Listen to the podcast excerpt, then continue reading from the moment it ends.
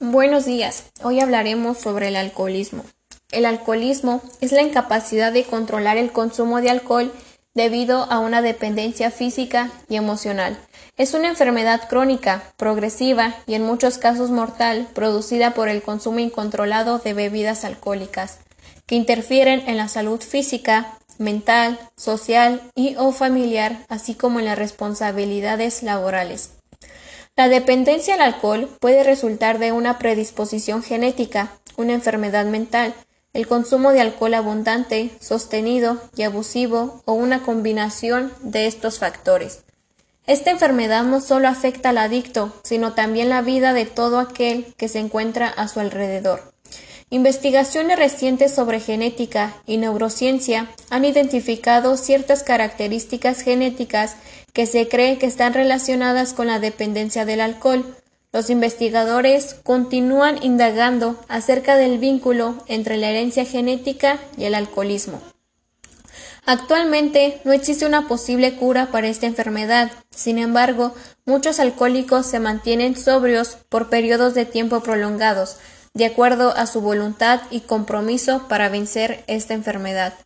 Pero es innegable que para que un adicto al alcohol pueda recibir tratamiento y llegar a una posible recuperación, primero tiene que aceptar su condición de, dependencia al licor. El alcoholismo no está fijado por la cantidad ingerida en un periodo determinado. Personas afectadas por esta enfermedad pueden seguir patrones muy diferentes de comportamiento, existiendo tanto alcohólicos que consumen a diario, como alcohólicos que, beben semanalmente, mensualmente o sin un periodo fijo. El alcohol es en muchos países occidentales la sustancia adicta más consumida. La cerveza, el vino, los licores y otras bebidas alcohólicas son vistas como un elemento fundamental en muchas situaciones sociales, como cenas, quedadas con los amigos o celebraciones importantes. Dada su fácil obtención y legalidad, el alcohol es también una de las drogas responsables de muchos casos de adicciones. Si bien de personas adictas hay de todo tipo, el alcohol, junto con el tabaco, son las adicciones más frecuentes en la población. Y es por eso que no son pocas las personas que tratan de salir de esta adicción o en el mejor de los casos tratan de prevenir una drogodependencia. No hay una causa fija del alcoholismo, pero hay factores de riesgo que pueden jugar un papel importante en su desarrollo. Se considera como una enfermedad psicosocial y tiene causas biológicas. Es más probable en las personas con algún familiar alcohólico o con algún trastorno psiquiátrico y la razón puede encontrarse en anomalías genéticas o bioquímicas.